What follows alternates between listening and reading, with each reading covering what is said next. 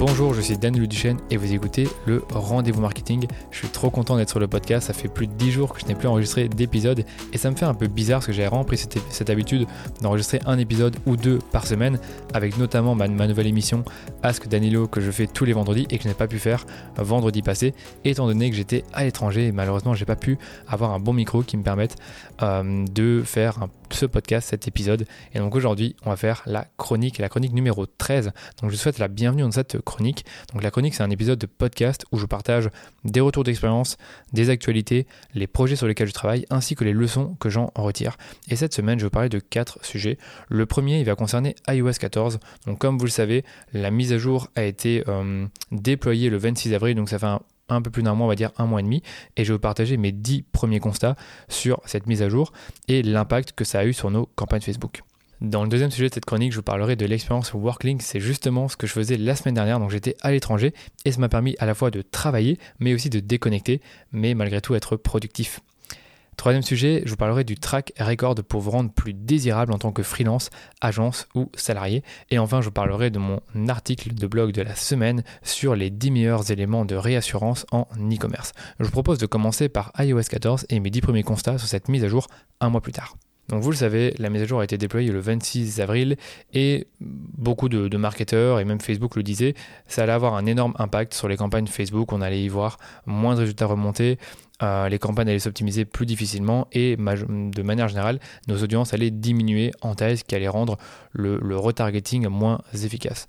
Donc qu'est-ce qu'on constate? Ben, Je vais vous donner vraiment 10 gros constats qu'on a remarqués sur les campagnes.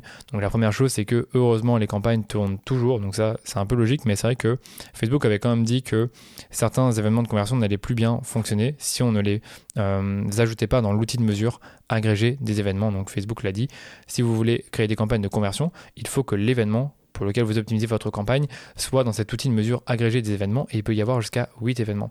Et donc si vous ne mettez pas euh, l'événement dans cet outil, eh malheureusement, vous ne pourrez plus faire vos campagnes de conversion. Donc, comme nous, on avait bien prévu, ça à l'avance et qu'on avait euh, priorisé tous les événements pour lesquels on voulait optimiser nos campagnes, eh bien, nos campagnes ont toujours tourné. Par contre, on a eu quelques petits soucis pour un client.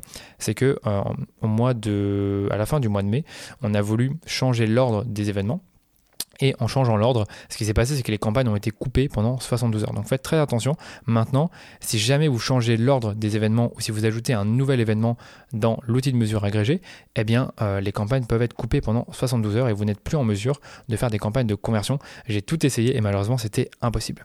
Donc deuxième constat, on a commencé à avoir une baisse des résultats de manière généralisée par rapport au mois précédent sur plus de la moitié des comptes qu'on gère. Donc il y a des comptes qui honnêtement n'ont pas été tant affectés que ça, mais pour certains, on a vraiment vu une baisse de l'ordre de 30 à 50% de baisse, donc c'est quand même énorme. Euh, ce qu'il faut savoir, c'est que ce n'est pas uniquement lié à iOS 14, étant donné que Facebook a changé son paramètre d'attribution par défaut, et ce paramètre maintenant, il est sur une base de 7 jours clics et 1 jour vu, alors qu'avant on était sur 28 jours clics et 1 jour vu, et du coup les comptes pour lesquels euh, on avait des produits qui coûtent cher, ils ont été plus impactés que d'autres, étant donné que quand on a un produit qui coûte cher, on va généralement prendre plus de 7 jours avant de, de prendre une décision d'achat. Ce qu'il faut aussi savoir, c'est que, étant donné que il y a une partie des utilisateurs iOS 14 qui ont refusé le tracking, donc une grosse partie, donc de ce que j'ai compris, c'était plus de 80%. Eh bien, ces personnes qui ont refusé le tracking, les données, les données euh, de, ces personnes-là, donc les, données de conversion, elles sont modélisées en quelque sorte sur base d'une fenêtre clic à un jour. Et donc on perd tout ce qui concerne les vues et les conversions qui ont lieu après un jour. Donc malheureusement, bah, ça c'est comme ça. Et ça fait qu'on a vu une baisse des résultats pour certains comptes. Troisième constat, le fameux split démographie et par action a bien été supprimé. Donc qu'est-ce que j'entends par là? C'est que maintenant il n'est plus possible de voir par exemple euh, le nombre de conversions par tranche d'âge. Donc vous pouvez plus savoir si euh, c'est plutôt les 25-34 qui convertissent le mieux ou les 45-54. Euh, c'est pareil pour le sexe, c'est pareil pour la région et c'est pareil pour la plateforme. Tout ce que vous pouvez voir, c'est tout ce qui concerne les clics, la couverture, les impressions, enfin tous les indicateurs un peu médias, mais tout ce qui concerne les conversions sur votre site, le chiffre d'affaires, malheureusement, vous ne pouvez plus le voir. Quatrième constat, il n'est plus possible de séparer les conversions selon différents modèles d'attribution. par exemple, maintenant, vous ne pouvez plus savoir si parmi les euh, personnes qui ont acheté sur votre site, combien ont acheté euh, un jour après le clic, un jour après la vue, sept jours après le clic. Malheureusement, on ne peut plus voir. Cinquième constat, on ne voit pas encore une forte diminution de la taille des audiences et je pense que ça devrait, vraiment diminuer avec le temps. Euh, et ce que je vais dire, c'est que tout dépend également de la taille de votre audience sur iOS. Donc si vous avez beaucoup de personnes sur iOS et que ces personnes refusent le tracking, eh bien dans quelques mois, il est possible que vos audiences de retargeting soient euh, de moins en moins efficaces parce qu'elles sont plus petites. Pour l'instant, on ne voit pas encore une forte diminution, mais je pense qu'avec le temps, ça va augmenter. Sixième constat, les créas dynamiques, eh bien, c'est pas que c'est moins efficace, c'est juste que ça a moins de sens de les faire. Donc les créas dynamiques, c'est quoi? C'est que vous allez dire à Facebook, je te donne 5 images, 3 vidéos, 3 textes et 2 titres, et tu vas me faire des variantes de publicité, et je vais regarder ensuite quelles sont les variantes qui fonctionnent le mieux. Malheureusement, on ne peut plus voir quelles sont les variantes qui fonctionnent le mieux, donc c'est un peu dommage de faire un peu un petit mélange euh, des créas, des textes et des titres, et de ne pas savoir finalement quelle est la variante qui fonctionne le mieux. Septième constat, le retargeting fonctionne moins bien. Et ça je pense vraiment c'est directement lié euh, à l'attribution qui a changé comme je vous le disais, euh, au, fait, que pardon, des personnes qui euh, refusent le tracking sur iOS ben, l'ont refusé donc on peut plus vraiment les traquer. Et en plus de ça les audiences sont plus petites en taille. Donc logiquement le retargeting fonctionne moins bien. Et du coup les audiences similaires risquent d'être moins puissantes inévitablement étant donné que les audiences de retargeting sont plus petites et que l'on crée justement des audiences similaires à partir des audiences personnalisées. Huitième constat, les données semblent arriver avec du retard. Donc je ne suis pas encore totalement sûr de ça, mais Facebook l'a un peu affirmé. C'est qu'aujourd'hui, euh, depuis iOS 14, certaines données sont modélisées et vont donc arriver avec du retard. Et ils l'ont dit que ça pouvait aller jusqu'à 3 jours de retard. Donc du coup, si on analyse les résultats sur les 7 derniers jours, eh bien les 3 jours, les 3 derniers jours, bah, c'est un peu biaisé parce que les résultats peuvent avoir du retard. Le neuvième constat, les comptes publicitaires avec un panier moyen plus élevé semblent plus touchés que les autres. Et ça, je pense, c'est encore une fois lié au fait qu'on a des volumes d'achat plus petits. Et donc, si on a une forte baisse du tracking à cause d'iOS, ben, ça se ressent directement sur le compte. Et en plus de ça, les paramètres d'attribution ont changé. Et comme vous le savez, les données qui ont euh, les, conversions 28 jours post-clic ne sont plus euh, attribuées à nos campagnes. Et enfin, le dixième constat, c'est apparemment le mien, mais je suis entendu sur le podcast de J7 Media, et eux ont parlé d'une baisse des CPM, en tout cas une baisse potentielle des CPM, ce qui rendrait la publicité moins chère et qui offrirait davantage d'opportunités de mettre en avant votre entreprise et vos produits. Donc là, je ne suis pas encore certain, je pense que ça, ça mérite vraiment d'être analysé et de voir dans le futur si finalement les CPM de la publicité Facebook ont diminué, et si c'est le cas, ben, c'est une bonne nouvelle parce que la publicité coûtera moins cher. Donc clairement, on se dirige vers un environnement publicitaire avec moins de data et moins de certitude sur les résultats. C'est ce qu'on constate, c'est qu'on s'efforce de dire à nos clients. Et pour moi, il y a quelques alternatives déjà maintenant. La première, c'est d'utiliser des outils tiers pour l'attribution et la mesure des conversions sur vos campagnes. La deuxième, c'est d'estimer l'impact de la publicité grâce aux KPI médias et des taux de conversion. Donc typiquement, on va vraiment regarder sur chaque mois combien de clics on a eu, on va le comparer au mois précédent et on va essayer d'estimer euh, on va dire, le nombre de ventes grâce à un taux de conversion qui est euh, bah, qu'on retrouve sur le site. ça permet déjà d'estimer un peu plus les résultats parce que malheureusement les résultats de la pub sont biaisés étant donné que certaines conversions ne remontent plus dans notre gestionnaire de campagne. Et enfin, je dirais que si vous voulez vraiment vraiment euh, voir si vos campagnes sont déficientes, si vraiment elles posent problème, bah, regardez les résultats réels sur votre site. Si vous voyez que votre chiffre d'affaires ne diminue pas, c'est que vos campagnes logiquement elles tournent encore très bien. Je vais maintenant vous parler de l'expérience Workling. Donc, je vous le disais, la semaine dernière, je n'étais pas chez moi, j'étais à l'étranger et j'étais en réalité dans une villa en Provence qui, en, gros, nous permettait de mélanger travail à distance et vacances. Donc ça a été organisé par une société qui s'appelle le Workling, donc euh, travail à distance et euh, en même temps en vacances. Euh, du coup, je vais vous parler un peu de ça, ce que j'en ai retiré et pourquoi ça pourrait être intéressant pour vous si jamais vous voulez déconnecter sans forcément justement quitter totalement le navire. Donc moi de mon côté, ça faisait déjà plus de 5 mois que je n'avais plus fait de vacances et j'avais un sérieux besoin de déconnecter après tant de mois de travail, sans compter tous les problèmes qu'on a eu avec le Covid, le fait qu'on soit confiné. Euh, aussi, j'allais dire, sur l'année, j'ai développé des nouvelles routines et j'ai vraiment suivi ces routines de manière militaire. Donc, typiquement, me lever très tôt le matin, euh, m'entraîner 5 à 6 fois par semaine, euh, il y avait aussi le fait de dormir au moins 6h30, euh, 7h par nuit. Donc j'ai fait pas mal de choses un peu nouvelles pour moi. Et du coup, j'avais vraiment besoin en fait d'arrêter ou de mettre en pause ces routines parce que ça commençait à me fatiguer mentalement. Et le problème, c'est que j'avais pas forcément la possibilité de faire une semaine totale de vacances en plein mois de juin.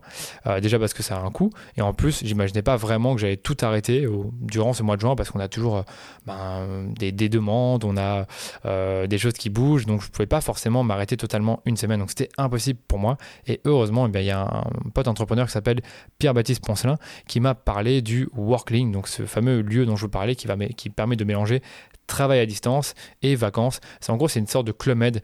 Vous allez dans la villa, on organise tout pour vous, donc tout ce qui est euh, nourriture, activité, et vous avez aussi un, cadre idéal pour travailler, pour travailler à distance, et aussi pour faire des activités qui vous permettent de déconnecter. Donc ça c'était un peu l'expérience Workling.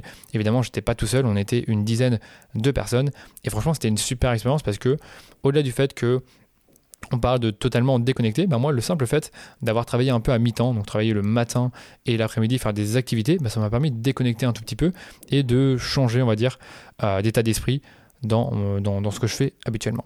Et ce que je tiens vraiment, c'est que finalement, on n'a pas vraiment besoin de partir en vacances et de ne rien faire pendant 10 ou 15 jours pour déconnecter. Moi, le simple fait de bouger un peu d'environnement, de, ne pas être au bureau, ça m'a vraiment permis de déconnecter. Et surtout, comme je vous le disais, le fait d'arrêter certaines routines que je fais, donc me lever euh, très tôt, travailler pendant 2 heures sans interruption, euh, dormir 7 à 8 heures par nuit, faire du sport 5 à 6 fois par semaine, et faire ça toujours un peu avoir toujours plus ou moins les mêmes routines au même moment, aux mêmes endroits, bah, ça commence à être fatigant mentalement. Et je vous le répète encore une fois, parfois bouger ailleurs, travailler quand même à distance, pas forcément travailler à fond 8 euh, à 10 heures par jour, mais travailler peut-être à mi-temps, ça permet d'avoir cette déconnexion qui est nécessaire pour être productif et tenir toute l'année et atteindre ses objectifs. Donc voilà, globalement, c'est une expérience que je voulais vous partager dans ce podcast parce qu'on trouve rarement une solution qui permet de se sentir en vacances sans forcément quitter le navire et être totalement absent, ce qui me fait encore un peu peur aujourd'hui, je vous le cache pas. Euh, je dois vous dire aussi que quand j'avais été euh, au Club Med l'année passée et que j'avais voulu un peu travailler, mais c'était impossible parce que c'était pas le cadre pour ça. Alors qu'au Workling, bah, il y avait justement la possibilité de travailler dans une grande villa avec des espaces de travail dédiés pour chaque personne et ça c'était juste parfait. Donc j'en profite pour remercier Caroline Franquet, Elie Creuset et Lisanne pour toute cette organisation et leur bienveillance. Et je vais également faire un big up à Charlotte, PB, Heidi, Joe, Maxence, Alexis, Aline, Fred et Cyril d'avoir rendu cette expérience inoubliable pour moi. Et si c'est quelque chose qui vous intéresse, je sais qu'Ellie et Caroline vont réorganiser des nouvelles semaines Workling à partir de septembre et octobre. Je vais vous mettre le lien euh, du site Workling dans les notes de l'épisode si vous voulez voir un peu à quoi ça ressemble.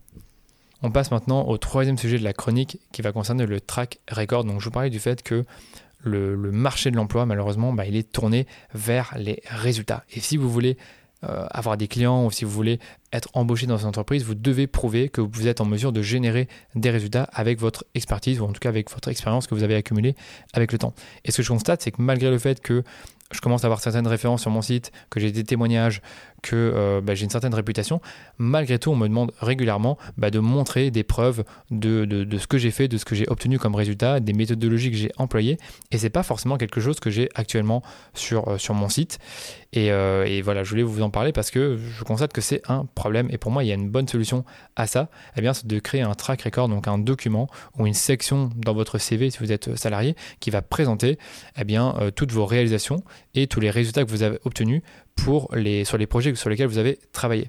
Donc c'est vraiment un ensemble de réalisations ou d'accomplissements et une mesure chiffrée du résultat obtenu. J'ai déjà constaté justement dans mes processus de recrutement que quand je vois un CV où je vois à chaque fois les tâches que la personne a effectuées, les missions qu'elle a réalisées et également les résultats qu'elle a obtenus, eh je trouve ça beaucoup plus crédible qu'une personne qui va juste se contenter de dire ce qu'elle a fait sans forcément dire les résultats qu'elle a obtenus. Eh bien, en tant que freelance ou en tant qu'agence, bah, c'est exactement la même chose. Si vous dites que vous avez fait des campagnes Facebook et que vous avez travaillé avec telle ou telle marque, mais que vous ne dites pas euh, les résultats que vous avez obtenus et comment vous avez obtenus, bah, malheureusement, vous êtes beaucoup moins crédible par rapport à d'autres acteurs qui vont justement avoir fait ce travail. Et pour DHS Digital, ce que j'ai fait, et je voulais vous le partager, c'est que j'ai créé des études de cas qui résument en gros les stratégies qu'on a mis en place pour les campagnes de nos clients et les résultats qu'on a obtenus. Vous allez me dire où est-ce que ça se trouve? Eh bien, ça va se trouver sur notre site et également dans des documents PDF que je vais pouvoir envoyer à des, prospects qui s'intéressent à notre travail. Et donc, ces, documents vont résumer ben, la stratégie mise en place, les audiences qu'on a testées, les solutions de Facebook utilisées, les publicités qu'on a créées et les résultats chiffrés de ces stratégies. Donc typiquement euh, une augmentation de chiffre d'affaires, une baisse de coût d'acquisition, une augmentation du ROS, enfin toutes des choses qui vont prouver euh, l'impact de nos campagnes sur le business de nos clients. Et sur le site, bah, je vais faire un peu la même chose, mais je vais le faire un peu plus résumé. Donc on va vraiment avoir une page étude de cas et on va y mettre, je pense, 5 à 7 études de cas. Et pour chaque étude de cas, on va y mettre une créa qu'on a faite pour le client et on va y mettre également bah, toute la stratégie mise en place, donc en résumé en quelques lignes, et les résultats obtenus pour, euh, bah, pour la campagne en question. On va également faire une page avec toutes nos références et une deuxième page avec toutes nos réalisations, l'objectif de chaque réalisation et le résultat qu'on a obtenu grâce à cette réalisation. Donc encore une fois, le but, c'est de prouver euh, notre travail et les résultats qu'on obtient grâce à ce travail. Alors évidemment, l'exemple que je vous ai partagé pour DHS Digital ne sera peut-être pas applicable pour vous, mais j'ai quand même pensé à vous donner quelques exemples concrets. Donc par exemple, si vous êtes responsable du bonheur client, vous allez pouvoir fournir dans votre CV ou même dans vos entretiens une mesure de la satisfaction client ainsi que les actions que vous avez mis en place pour atteindre ce résultat. Si vous êtes directeur e-commerce, vous pouvez également partager une mesure de l'évolution du chiffre d'affaires du site e-commerce depuis que vous êtes euh, dans l'entreprise. Et si vous êtes euh, content manager freelance, vous pourriez tout à fait euh, donner pour chacun de vos clients une mesure du trafic généré, le nombre de leads que vous avez généré et le taux de conversion de certains contenus que vous avez rédigés. C'est des choses évidemment que vos prospects voudront savoir avant de vous engager. Donc voilà, je pense que vous avez compris, le marché aujourd'hui ne jure que par les résultats et pour ça il vous faut un track record que vous pourrez communiquer à tous les instants. Ça peut être euh, des, mentions de votre CV, ça peut être des documents, ça peut être un portfolio, mais en tout cas, vous avez besoin de quelque chose que vous allez pouvoir partager quand on vous, quand on vous demande quels sont les résultats que vous avez obtenus pour vos clients ou dans les sociétés dans lesquelles vous avez travaillé. Et je termine par vous partager l'article de la semaine sur le blog sur les 10 meilleurs éléments de réassurance en e-commerce. Donc c'est un article que je voulais vraiment écrire parce que j'en ai déjà parlé un peu sur le podcast et on sait à quel point c'est important quand on vend en ligne de pouvoir rassurer ses clients potentiel.